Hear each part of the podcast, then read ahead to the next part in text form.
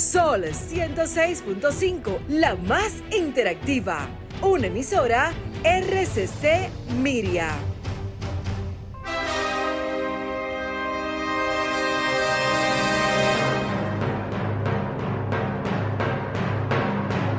Presentamos Al Tanto. Al Tanto. Programa de entrevistas, reportajes y el principal tema noticioso del día, analizado a profundidad.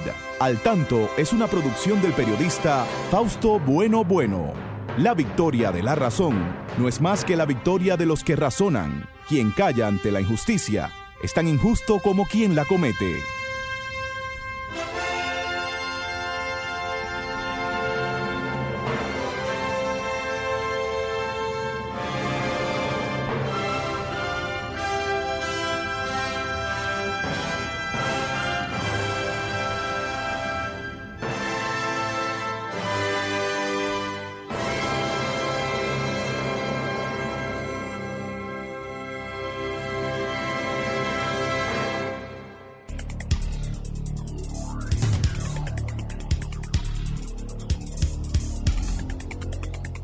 Hola, muy buenas tardes amigas, muy buenas tardes amigos. Aquí estamos con ustedes en un espacio más de Al Tanto. Siempre llegamos hasta ustedes a esta hora para informarles sobre los acontecimientos más importantes de nuestro país y del mundo. Saludamos como siempre a nuestro equipo. Ahí está Franklin Tiburcio en la coordinación técnica. Christopher Rodríguez, bueno, ahí está siempre eh, coordinándonos para Facebook y para esas notas culturales importantes que él nos deja cada sábado.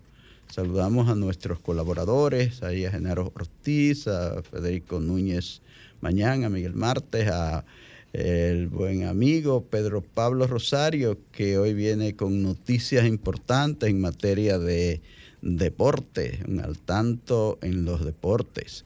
También con nosotros, como siempre, la licenciada Pastora Reyes, a quien damos las buenas tardes en este día lluvioso. Adelante, Pastora, buenas tardes. Buenas tardes, Fausto. Muy buenas tardes para ti y para todos los oyentes de este espacio al tanto. Nosotros con la esperanza de que todos nuestros oyentes estén hoy atentos y esto es a propósito de la lluvia de ayer, que no hayan sufrido grandes percances. Sabemos que hubo una inundación muy fuerte que incluso ha obligado al presidente a tomar medidas fuertes para en favor de la población. Medidas de emergencia. De emergencia, pero eso es el acontecer de la vida, ¿verdad? Esos son las los acontecimientos que aparecen de imprevisto, Fausto. Así es, así es. Pero hay algo que no es imprevisto, Fausto, y es que este mes de noviembre es un mes con, con te digo, dedicado a, a fomentar y a promover acciones a favor de, de la familia y de las personas con discapacidad visual. Porque noviembre es el mes de la familia, y también eh, es el mes de las personas, con, discapacidad visual. mediante un decreto del Poder Ejecutivo desde el año 1975. Igual que el mes de la familia, que también fue por un decreto del Poder Ejecutivo en el año 1971. Ese fue un año de mucho de mucha, eh, ¿qué te digo?, acción a favor de diferentes grupos de la sociedad. Así es. Eh, Entonces pues, hay, hay que saludar a todas las personas ciegas de la República Dominicana y animarlos a que participen también, que participen en el programa, que se expresen, porque es para ellos también el programa. Y conviene recordarle algo, Fausto, a la, a la, sociedad. Así que siempre que se dirija a una persona con discapacidad visual, hágalo directamente a esa persona y no use ningún intermediario, porque las personas con discapacidad visual son capaces de mantener una conversación normal con usted, a pesar de que no lo puedan ver, como dice Manolo Galván en su canción Mi Público. Ese público es el mío. Este es mi público bello. que no necesitan, no necesitan voz ni verme tampoco, el cuerpo. Entonces podemos dirigirnos directamente a la persona con discapacidad visual sin, sin decirle al amigo, mira, dile que si quiere tal cosa. No. Siempre creen que necesitamos un intermediario. Sí, que porque no ven, no oyen. bueno. pero Christopher tiene algunas notas, creo, Fausto. Sí, unas notas importantes que siempre nos envía la amiga Arlene Severino, de la dirección de la Biblioteca Nacional, Pedro Enrique Sureña, su departamento de servicio a personas con discapacidad. Christopher, buenas tardes, adelante. Muchas gracias, Fausto. Tenemos que para las efemérides de esta semana, el primero de noviembre de 2001 fallece Juan Emilio Bosch Gaviño, ícono de la literatura dominicana, cuentista, ensayista e historiador. Escribió más de 70 obras, entre las más populares están Composición Social Dominicana, Cuentos escritos en el exilio, La Mañosa y De Cristóbal Colón a Fidel Castro, El Caribe Frontera Imperial. Tenemos también que el 4 de noviembre de 1909 nace en Perú Ciro Alegría, máximo exponente de la literatura indígena de su país. Entre sus obras más conocidas está El mundo es ancho y ajeno, la serpiente de oro y perros hambrientos. Recordando que las efemérides literarias vienen por parte de la Dirección de Servicios para Personas con Discapacidad de la Biblioteca Nacional Pedro Enríquez Ureña. Gracias. Y gracias a Christopher que nos sirve estas notas culturales importantes forma de efemérides.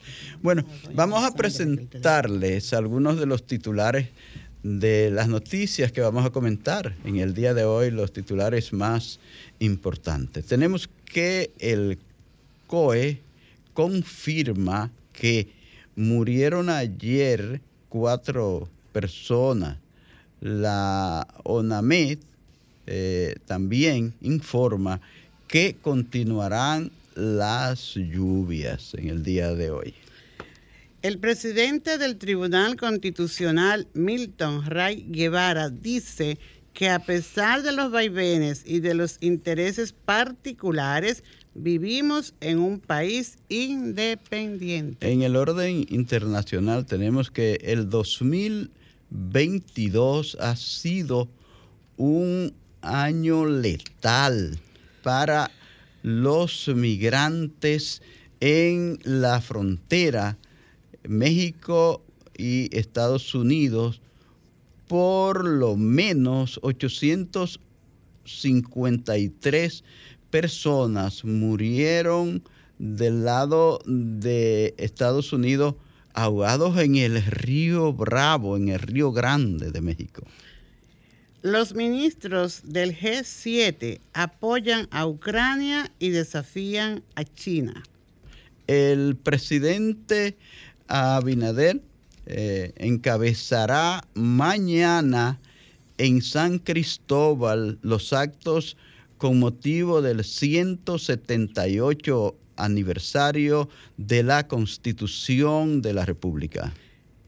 El presidente Luis Abinader, en reunión con ministros y directores generales, declara la provincia de Santo Domingo y el Distrito Nacional en estado de emergencia e instruye a estos a devolver la normalidad a la población de manera inmediata. Vamos a la pausa, volvemos. Marancini advierte sector eléctrico requiere atención por crisis internacional. Celso Marrancini es administrador de la suprimida Corporación Dominicana de Empresas Eléctricas Estatales, consideró ayer que hay que prestarle atención al tema del sector eléctrico debido a que los costos por generación han aumentado y por las quejas de los usuarios que no comprenden por qué se incrementa el servicio. Explicó que la crisis internacional forma parte de las incidencias que han elevado el costo de la producción de energía. Las empresas distribuidoras de electricidad tienen que mejorar su funcionamiento y la comunicación con los usuarios, escuchando sus quejas. Se trata de un tema que se ha constituido en un problema histórico en el país, apuntó el señor Celso Marrancini. Obras Públicas activa brigadas para socorrer a conductores afectados por lluvias. El ministro de Obras Públicas del IGNE Ascensión informó que activaron brigadas para apoyar en la canalización de las calles y avenidas y de grúas para socorrer a conductores afectados por las inundaciones que generaron la lluvia este viernes en el Gran Santo Domingo. Detalló el ministro que el volumen de agua caída sobre el Gran Santo Domingo sobrepasa los registros de los últimos 40 años. Cientos de personas de la región sur participan en Marcha Patriótica RD Asua. Cientos de personas de la provincia de Asua y la región sur del país participaron hoy en la tercera edición de la Marcha Patriótica RD Asua, organizada por el Instituto Duartiano y el Centro Duartiano de esta población, con el apoyo de entidades cívicas y culturales para continuar demandando de la comunidad internacional que acompañe a Haití a emprender su pacificación y reconstrucción integral. El presidente del Instituto Duartiano señaló que la Organización de las Naciones Unidas, la Organización de Estados Americanos, ni las grandes naciones no pueden seguir rehuyendo por más tiempo el cumplimiento de sus obligaciones con Haití, que ha tocado fondo en su situación de crisis. Eso dice Wilson Gómez Ramírez Fausto en esta actividad una vez más que él realiza reclamando eh, nuestro derecho, ¿verdad? Reclamándole a las eh, instituciones, a los países poderosos del mundo que vengan en favor de Haití, que no se lo dejen a República Dominicana, esa es la idea. Y algo que él en su discurso también resaltaba, Fausto, es que eh, cómo es posible que no que se que se diga y que se hable en torno a que no se repatrian a los indocumentados, sino que se les creen como espacio para acogerlos. Creo que son algunos planteamientos un poco descabellados, ¿verdad?, de quienes lo hacen, porque como decía Ray Guevara, somos un país todavía independiente, ¿verdad? Y tenemos nuestros nuestros lineamientos, nuestras normas, como lo tienen otros países con los inmigrantes. Entonces, Creo que estas marchas deben continuar para ir sensibilizando cada vez más a la población sobre este gran problema que tenemos eh, con esta situación con el pueblo haitiano. A usted, amigo oyente que está ahí, recuerde que puede eh, comunicarse con nosotros y participar con cualquiera de los temas que aquí abordamos o con algún tema que usted quiera exponer. Recuerden 809-540-165, 1-809-200-165 desde las provincias de diferentes lugares eh, del país. Desde Estados Unidos es el 1-833-610-165. Ustedes son libres de participar en este espacio. Bueno, pastora, y ayer hubo lluvias para todo el año. Entonces, llovió, llovió lo que no había llovido en mucho tiempo, en dos o tres horas. ¿Cuánta gente que quedó eh, varada, cuántos vehículos que eh, sufrieron mucho daño, que el agua lo, casi le llegó a... Tenemos una llamadita aquí, Fausto. Sí, lo atendemos. ¿Cómo no? Hola. Se cayó. Se cayó. No, no se preocupe. Vuelvo a marcar. 809-540-165 son nuestras líneas directas. Y también las personas ciegas que nos están escuchando, que llamen para que nos digan qué creen de qué falta por hacer para que las personas ciegas eh, tengan más éxito en esta sociedad y que se preparen mejor y que puedan hacer eh, vida independiente. Saludos, buenas tardes. ¿Quién nos habla? ¿Desde dónde? ¿Cuál es su inquietud? Hola, Fausto, pastora, ¿cómo están ustedes? Hola, Guillermo, Díaz. Vidó, adelante, Guillermo. Eh, hay, hay muchos temas. claro. realmente el, que están en boga ahora mismo, pero vamos a recordar nuestra constitución dominicana.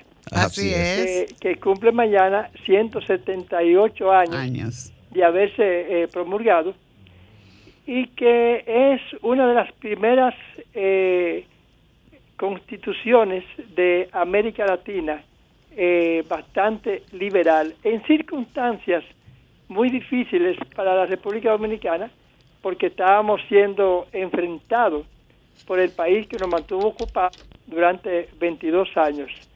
Hay que decir que nuestra constitución se constituyó en eh, San Cristóbal, que era para entonces una villa, hoy una gran provincia del país, de las más eh, pobladas, y que eh, mediante decreto, para darle jurisdicción realmente a la República Dominicana que se había convertido en república el 27 de febrero de ese mismo año 1843 hubo un decreto en junio mediante el, cual se convocaba a todos los pueblos del el país eh, para enviar sus representantes. En ese tiempo, cuatro provincias eh, habían en nuestro país, que eran eh, cinco provincias, el Ceibo, Santo Domingo, Santo Domingo, Asua de Compostela,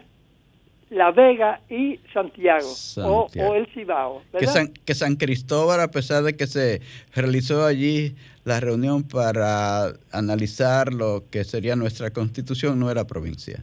Eh, no era provincia, era, simplemente una villa. Sí, debía ser parte de qué, de ¿De Santo Domingo o de, o de Asua? De, de, Santo Domingo. De Santo Domingo, y se hizo fuera del distrito eh, para evitar eh, eh, una coincidencia por parte de, de, los partidos que existían en ese momento a que, a que fueran a obstruir el quehacer del presidente que eh, presidió la Constitución eh, Manuel María Valencia.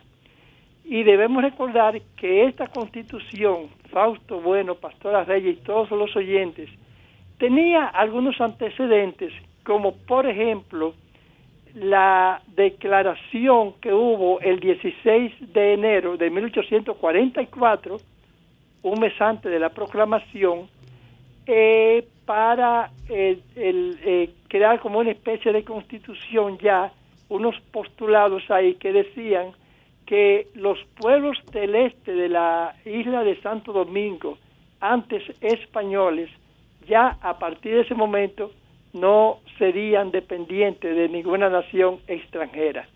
Y van a tener también como eh, constitución precedente la de Cádiz, que fue el, eh, creada eh, el 19 de marzo de 1812 en España. Bueno, Guillermo, muy interesante. Mira, vamos a dejar eso ahí, porque los temas son, los, los temas son muchos y tenemos una entrevista interesante hoy que nos va a llevar la mayor parte del tiempo. ¿Cómo no? Eh, así que muchas gracias por esos aportes tan valiosos que hace al programa. Gracias al licenciado Guillermo Díaz, que siempre está al tanto y al tanto para dejarnos cosas importante, ¿verdad, pastora? Así es, sí, siempre. Y estos temas no podemos esperar que llegue el día que se conmemora para tratarlos, Fausto, porque hay que, hay que mantenerlos vivos, eh, hay que mantener la, eh, la, información, hay que mantener la interacción con, con la gente, con los jóvenes, para que se conozcan, porque hay muchos detalles sobre nuestra constitución, como eso que estaba comentando Guillermo, que para muchos son desconocidos, Fausto. Sí, de pronto creemos, bueno, ya eso lo sabemos. No, viene por ahí una generación la que tiene poca información. Tenemos una llamadita, Fausto. Hola, hola, buenas tardes. ¿Quién me habla? ¿Desde dónde? ¿Cuál es la inquietud? Buenas tardes, José Laureano desde Los Girasoles. Muchísimas gracias, Laureano. Sí, gracias por la participación que le da a cada uno de los oyentes. Eh, brevemente, porque sé que el tiempo está limitado. Eh, resulta que hoy tenemos como, o sea, como necesidad el anteproyecto de ley de reordenamiento territorial. Vemos que ya no se quiere respetar lo que es las cañadas, los ríos. Es decir, la gente no está respetando eso y, ojalá que los legisladores entiendan esa realidad y por lo menos agilicen la aprobación de ese proyecto de ley. Vamos a esperar que buenas tardes. Gracias, Laureano. Gracias.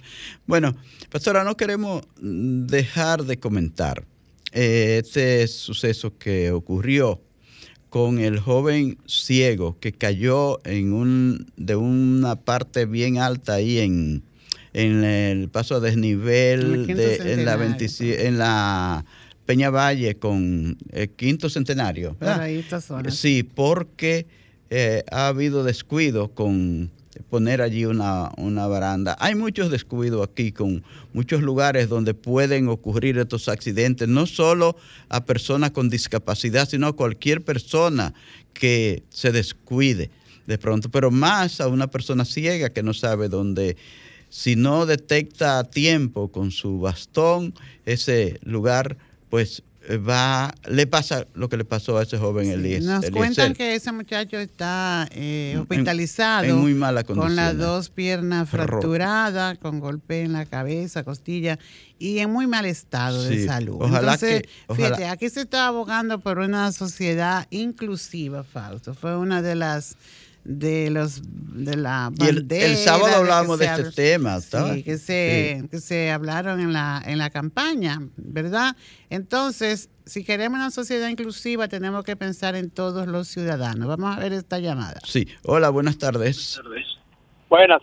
Cómo está usted bien gracias. Con quién hablamos desde dónde Luis Santo Domingo Oeste Adelante. Lamentando, lamentando el suceso atmosférico de ayer. Así es. Eh, pero de esto quiero llamar a la atención, no simplemente a los partidos políticos, porque el asunto es que aquí comienza a decir que tú hiciste, que tú no hiciste, que yo hago, que tú no hago. Eso hay que dejarlo. Aquí hay que abogar por una sociedad que sea consciente de los males que tiene y que pueda resolverlo y que todos los partidos políticos se unan bajo esa necesidad, no tirándose los trapitos al sol como andan por ahí.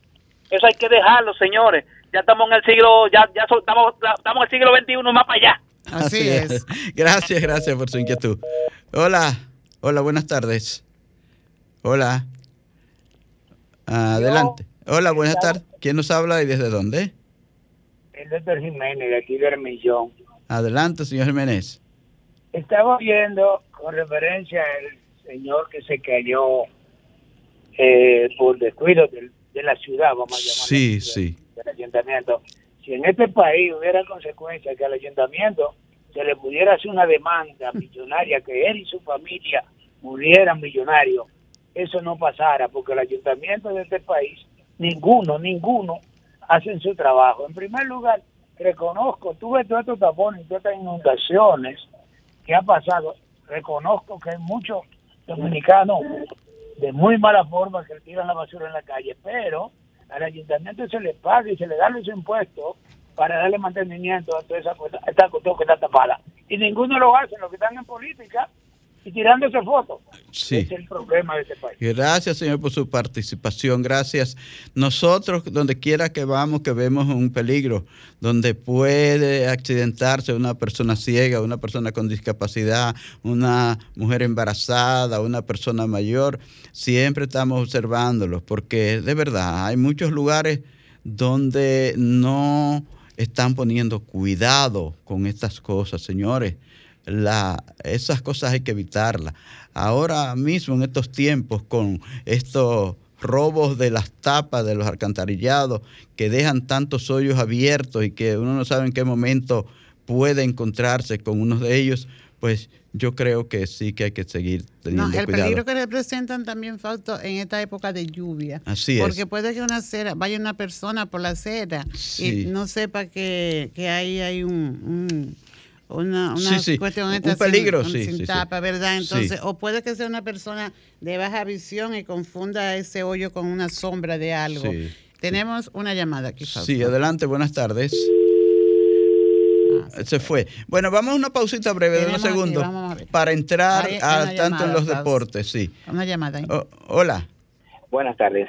buenas, ad- adelante, buenas tardes, díganos. Mira, de- desde los girasoles. Mira, eh, para acá, no sé si usted ha visto la noticia, eh, hay dos cañadas que se desbordaron a su máxima presión. Y es fruto precisamente de, supuestamente el ayuntamiento quedó de hacer uno- una, una limpieza para, para taparla, encacharla, como le llaman, Sí, y aún y aún estamos esperando, como decía un- uno de los eh, escucha ahorita, lo que pasa es que lamentablemente, lamentablemente eh, aquí no hay una continuidad de Estado, los políticos solamente están pensando en reelección antes de y tú, tú escuchas eh, todo el tiempo lo mismo. No encontramos nada hecho, no hay nada que sirva. O sea, el que llega ahí siempre dice que no encontró nada que Va, sirve. va- Pero va a comenzar de nuevo. Va, va a comenzar caramba, de cero. Exacto, caramba, si usted no encontró nada que sirve, pues póngase a hacer algo entonces para que deje algo. O sea, es. no hay no hay no hay una coherencia. Lo que se necesita aquí es gente que llegue, que si el que se fue dejó algo a mitad, que el que llegó con la- lo continúe y lo termine. Y si no encontró nada hecho, pues que se ponga a hacer algo. Pero se van a pasar cuatro años diciendo que no encontraron nada hecho, que no hay Sí. nada que sirve. O sea, nada sirve aquí en este país. Bueno, gracias por su eh, participación. Una pausa breve. Vamos, adelante, Franklin. Seguimos, seguimos, amigas y amigos, aquí en este espacio al tanto desde Sol 106.5, la más interactiva, desde Santo Domingo de Guzmán, Distrito Nacional, capital de la República Dominicana. Y como les decíamos, con motivo del mes de las personas ciegas en la República Dominicana, vamos a estar hablando en esta entrevista al tanto con la señora Alexandra Ventura de Gómez. Es la presidenta del Patronato Nacional de Ciegos, institución a la que felicitamos por cumplir sus cin- 58 años en la República Dominicana sirviéndole a las personas ciegas de este país. Muchísimas gracias, doña Alexandra, por atender a nuestro llamado para conversar en el programa Al Tanto. Buenas tardes. Buenas, buenas tardes, doña Alessandra. Ella Ah. está ahí, pero no se escucha. ¿Está ahí, doña Alexandra? Sí, me escucha. ¿Me escucha? Hola. Bueno, No, nos está escuchando. parece que no nos está escuchando. Nos está mirando. Doña Alexandra, vamos a ver qué pasa con... Cheque el- su micrófono, doña su micrófono. Alessandra, por favor. Chequee su A lo mejor micrófono. está apagado. Debe ser que tiene el... Gracias, buenas ah, tardes. ahora sí, buenas tardes, doña Alexandra. Un gran placer que esté con nosotros aquí en este espacio al tanto. Decíamos que para nosotros es de gran satisfacción tenerla hoy para hablarnos de ese trabajo que ha hecho el Patronato Nacional de Ciegos en 58 años que tiene de servicio para las personas ciegas del país. Cuéntenos cómo están esos trabajos, esas actividades que hay eh, programado para este sector en la República Dominicana. Muchas gracias y buenas tardes a todos. Gracias a don Fausto y a doña Pastora por permitirme compartir con ustedes estos minutos.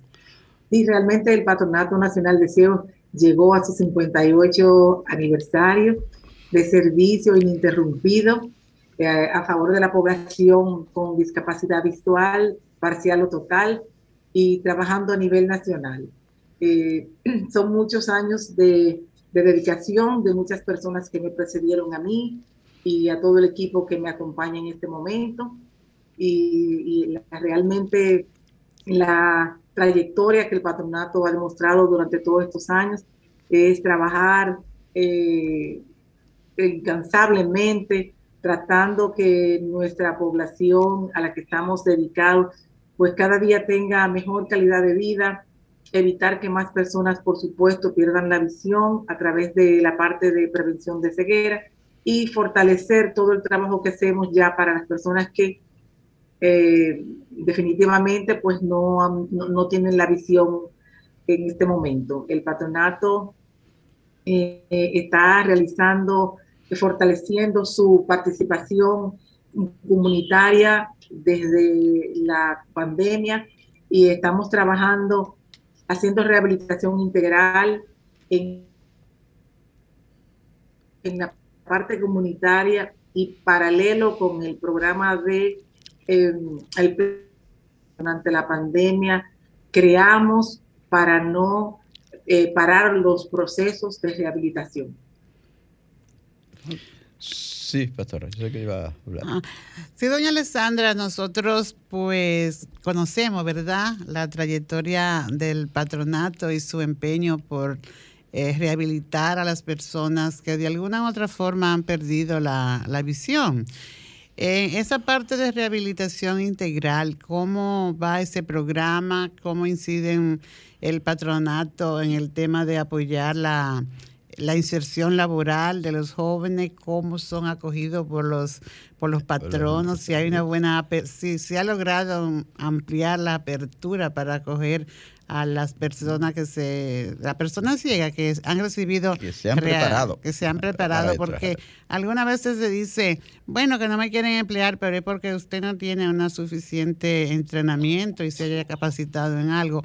Eh, pero sabemos que desde el patronato hacen estos programas de capacitación. ¿Cómo está la acogida de parte de los patronos para estos jóvenes que se han rehabilitado? Bueno, voy a abundar un poquitito más en lo que es la parte de la rehabilitación integral, que es el, la, columna vertebral de, nuestro, de nuestra institución. Eh, a raíz de la pandemia del COVID-19, los primeros meses que fueron difíciles para el país para el mundo, eh, para nosotros fue extremadamente más difícil porque era el momento en que no podía nadie acercarse a nadie y la rehabilitación es un contacto directo de persona a persona, el profesor con su participante, con su alumno. Entonces, ahí se creamos, fueron meses de reuniones virtuales con todo el equipo y se creó lo que es el plan de contingencia, nunca antes visto, rehabilitar personas a través de la vía virtual.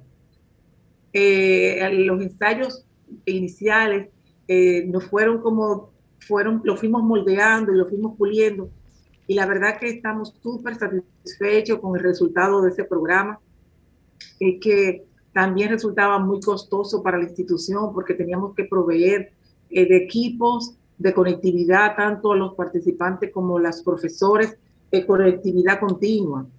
Y, y fue eh, no solamente exitoso en campo de rehabilitación, que al inicio tenía, promovió la unión de la familia, porque regularmente el profesor, alumno, pero en este caso, como no podíamos ir a visitar a las casas de los alumnos, necesitábamos un, un partner, un acompañante de un miembro de la familia para que tradujera y que fuera viendo los videos, que se creó un diseño lindísimo, divertido.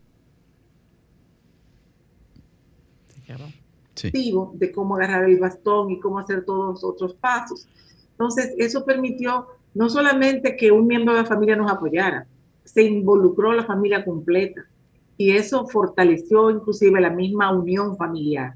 O sea que en ese aspecto fue de verdad una, un programa muy exitoso porque además el profesor que iba una vez inicialmente a supervisar cómo iba ese aprendizaje, luego eh, pasamos a dos veces a la supervisión del profesor y a medida que fue flexibilizándose pues la, la integración con, entre todos los individuos, pues entonces fuimos acortando esos periodos de, supervisión a llevarlos semanalmente. Y esos fueron unos alumnos maravillosos, un apoyo incondicional de la familia y un éxito la rehabilitación de esas personas con esta metodología. Eh, con relación a la otra pregunta que me hicieron de la participación o de la, eh, más bien de la aceptación o integración de las personas ya capacitadas, porque obviamente ustedes como saben muy bien que después de una persona estar rehabilitada funcionalmente, pues entonces viene ya lo que es la rehabilitación laboral y, o técnica. Y no paramos, siempre estamos capacitando eh, una y otra vez a cada uno de los participantes, los que quieren en más de una disciplina, pero la respuesta a darle oportunidades de trabajo son muy tímidas. En estos días que he sido entrevistada por varios medios, ese ha sido mi enfoque, solicitando a los empresarios e igualmente a los funcionarios que le den la oportunidad a nuestros participantes ya capacitados en diferentes áreas y verán lo, exitoso que va a ser la implementación de este tipo de, personas dentro de su equipo, porque se enfocan, porque están capacitados, porque respetan y valoran la oportunidad que se le da de trabajo y al final el resultado va a ser magnífico, estupendo. Por favor, eh, aprovecho esta oportunidad para motivar una vez más a los empresarios y a los funcionarios a que eh, llamen al patronato y le vamos a, explicar la cantidad de personas que hay capacitadas en diferentes áreas y van, no van a arrepentirse de darle esa oportunidad. Necesitamos más apertura también de, lo, de las empresas porque el mayor número de personas de trabajo, no de manera formal. Eh, es triste decir que en un año solamente hemos colocado 17 personas formalmente en trabajos. Entonces, cuando hay muchos, hay cientos de personas ya preparados. Entonces, por eso recurrimos al recurso de capacitación y puestos de trabajo para que esas personas la mayoría de ellos de su familia.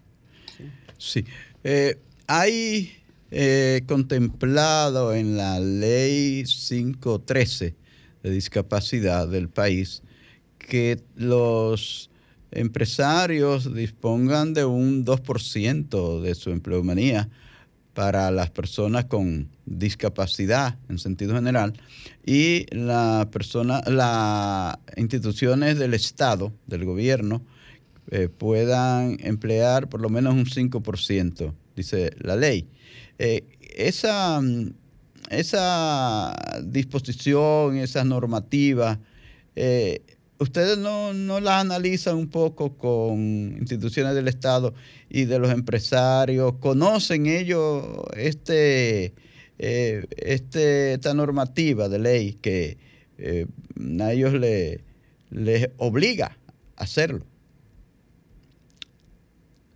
La ley no se cumple en ninguna de las dos instancias, ni la parte gubernamental ni la parte empresarial. Realmente eh, no se cumple, eh, nos lo han admitido en ambos sectores.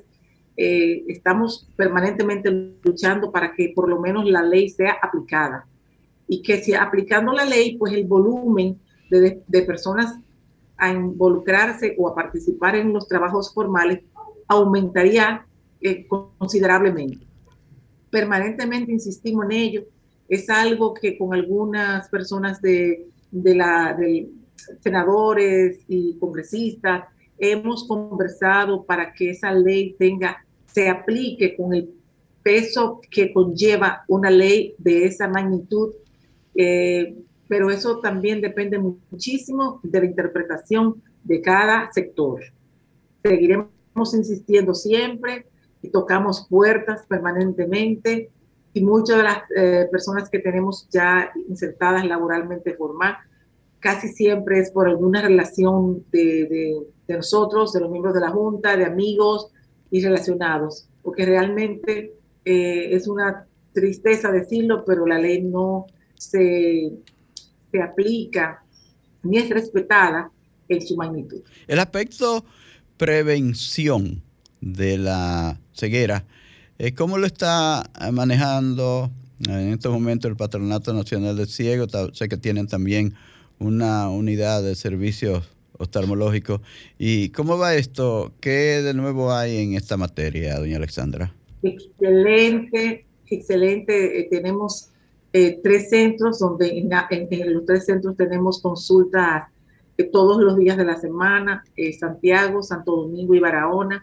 Eh, tenemos ocho especialidades diferentes dentro de la oftalmología y ahora entran dos nuevos médicos en Santo Domingo para ampliar el, el staff de médicos. El año pasado inauguramos un nuevo consultorio dentro de las oficinas de Santo Domingo, de manera que hay dos consultorios permanentes mañana tarde dando servicios eh, de manera gratuita para las personas ciegas. Y eh, recibimos el seguro de Senasa, ambos, contributivo y, y, el subsidiado, de manera que, y el que no lo tenga y tenga, eh, realmente no pueda, pues también le damos el servicio. Nunca dejaríamos que una persona eh, que darle el servicio si porque no tenga los recursos para chequear su visión. Ese es un, otro, otra columna vertebral del patronato y no solamente nos limitamos a los consultorios, sino que también llevamos consultorios eh, móviles a través de los operativos oftalmológicos. Eh, en este año los operativos no solamente han aumentado en números, sino también en volumen. Eh, antes los operativos se, se, se, ponía como un tope de 100 personas. En esta oportunidad hemos hecho, tanto en la Romana como en Peralvillo, eh, operativos de 250 y de 300 personas simultáneamente, porque hemos aumentado el número de médicos que va al operativo. De manera que, eh, que ese, ese, departamento está trabajando muy eh, ampliamente eh, y conjunto con eso, dependiendo de la cantidad de personas que son detectadas que necesitan una cirugía de catarata, pues inmediatamente se activa la, la sección donde nos ocupamos de esa área. Hace, bueno, del, del eh, grupo en Paralvillo, recién operamos 50 personas eh, simultáneamente en dos días. Operamos aquí en Santo Domingo a, a esas familias con su acompañante o a esas personas con su acompañante y fue la jornada más grande simultáneamente que hiciéramos de 50 cirugías en, una sola, en una sola, eh, en un solo programa, en un solo día. Y estamos muy satisfechos porque cada vez que hacemos eso estamos devolviendo la visión a una persona, estamos devolviendo una un profesional que probablemente también pensó que jamás volvería a ver, porque son cegueras provisionales, temporales, y esas cegueras eh, son detectadas en nuestros eh, operativos oftalmológicos. Así que invitamos a las personas que tengan algún tipo de dolencia o de algún tipo de quebranto oftalmológico a no automedicarse y acudir a nuestros consultorios por una consulta de calidad porque son médicos, oftalmólogos, profesionales los de los que evalúan. ¿Cuál es la, la, condición para que una persona vaya a los servicios del Patronato Nacional del Ciego cuando sienta algún malestar, algún problema en su, en su visión? Usted me decía que reciben eh, seguro, que el que no tenga puede ir y no hay problema. ¿Usted me puede ampliar sobre eso, por favor? La pregunta se interrumpió eh, ah, ah la primera parte, si me están escuchando, le puedo decir que simplemente hacer una cita, porque sí estamos trabajando por cita, por, el tema de controles sanitarios, todavía seguimos trabajando por citas, y pues llamando al 508-7511, es el teléfono de la central, ahí pueden solicitar o ya, tomando la, a la operadora o directamente al área de oftalmología, hacen su cita y simplemente es eso, hacer su cita y acudir a, sus, a su, el día que le corresponda y ahí será evaluado por un oftalmólogo que le dirá las condiciones de su visión y cuál es el tratamiento que corresponde a lo que el médico encontró. Es decir, que una persona que no tenga, por qué circunstancias, no tenga el seguro, todavía puede ir y con una cuota mínima lo atienden en el patronato. Es correcto. Es correcto. Muy, muy interesante. Sí, pastora, iba a intervenir. Sí, no. Aparte de estos servicios, doña Alessandra, hay una problemática en nuestra, en nuestra ciudad, diríamos, en las ciudades. Es sobre el tema de las falta de conciencia de, de la gente de algunas personas, de aquellos que se roban, por decirlo así, la tapa de los de los eh, invernales, de, los, de la, de la alcantarilla. Sí, que en este aspecto, ¿qué iniciativa ha tomado el patronato como institución también de que sabemos que de rehabilitación, pero también de protección hacia la persona con discapacidad visual? Ustedes han denunciado estos casos. Ahora mismo hay una persona ingresada en un hospital por un accidente que tuvo y está en condiciones muy graves, diríamos. Si ustedes se han, se han dirigido a los organismos, al, al ayuntamiento, obras públicas, ¿qué se ha hecho en este sentido? Exactamente eso mismo que usted dijo. Hemos acudido a las instancias correspondientes que tienen que ver con todo lo que es tránsito y urbanismo y controles viales, tanto peatonales como, como eh, eh, en todos los aspectos eh, vehiculares, precisamente para enfocarle y notificarles de, y buscando en ellos el apoyo eh, nos comentan exactamente lo mismo que usted dijo al inicio de la insensibilidad de muchas personas, eh, porque a veces reponen la tapa en eh, que fue robada o fue movida y la ponen de nuevo, inclusive ahora la están reemplazando por tapas plásticas. Es un plástico suplente, nos mostraron, porque las que retiraban y sustraían eran de metal. Entonces ahora están siendo sustituidas por plásticas precisamente para evitar eso, porque es como un pleito permanente, es una, una lucha de la, ellos la ponen y vuelven y se la retiran. Eh, y hasta cierto punto se sienten como nosotros, que igual también eh, solicitamos a la ciudadanía no poner obstáculos, ni, ni restos de varilla, ni de blog, ni residuos de sus casas, si no saben, si no están seguros que van a ser retiradas por el ayuntamiento o por la, la, la compañía de limpieza que le corresponda a su sector. Eh, apelamos y una vez más a través de este escuchadísimo programa solicitamos a las personas que por favor las aceras sean respetadas, porque no solamente para, eh, para todos los ciudadanos, pero especialmente para las personas ciegas, que a pesar de estar entrenados, eh, son, son eh, situaciones tan insólitas y, y, que ni ellos que están capacitados muchas veces pueden prever para evitar accidentes. O sea que apelar a la conciencia de todos nosotros los ciudadanos para que nuestras aceras sean respetadas y no poner obstáculos que puedan afectar el tránsito de una persona con discapacidad visual. Agradecemos a la señora Alexandra Ventura de Gómez, presidenta del Patronato Nacional de Ciegos, su participación hoy en esta entrevista al tanto aquí en Sol 106.5. Eh, este programa siempre estará abierto para que el Patronato Nacional de Ciegos dé a conocer sus trabajos, sus realizaciones en favor de las personas ciegas del país. Gracias, doña Alexandra, y les invitamos para cualquier otra oportunidad, porque el tiempo hoy se nos Muchas gracias a ustedes, feliz tarde. Gracias, gracias. Señores, hemos, hemos llevado esta entrevista con doña Alexandra y le agradecemos a ustedes también su sintonía antes de despedirnos. Pastora, agradecer a nuestros oyentes y a nuestros seguidores ahí en Facebook. Hoy no pudimos saludarlos directamente, pero se sientan todos saludados. Un saludo especial para el joven eh, Víctor Valdés, bueno, que se ha graduado en el área de informática como ingeniero en INTEC. Magna cum laude. Nuestras felicitaciones para Víctor, para ese joven eh, exitoso. Le deseamos todo el éxito en su vida seguro que Katia, su madre, estará feliz. Ana y todos sus familiares, sus tías, ahí está eh, Rosy, Diana, bueno, en fin, que felicidades.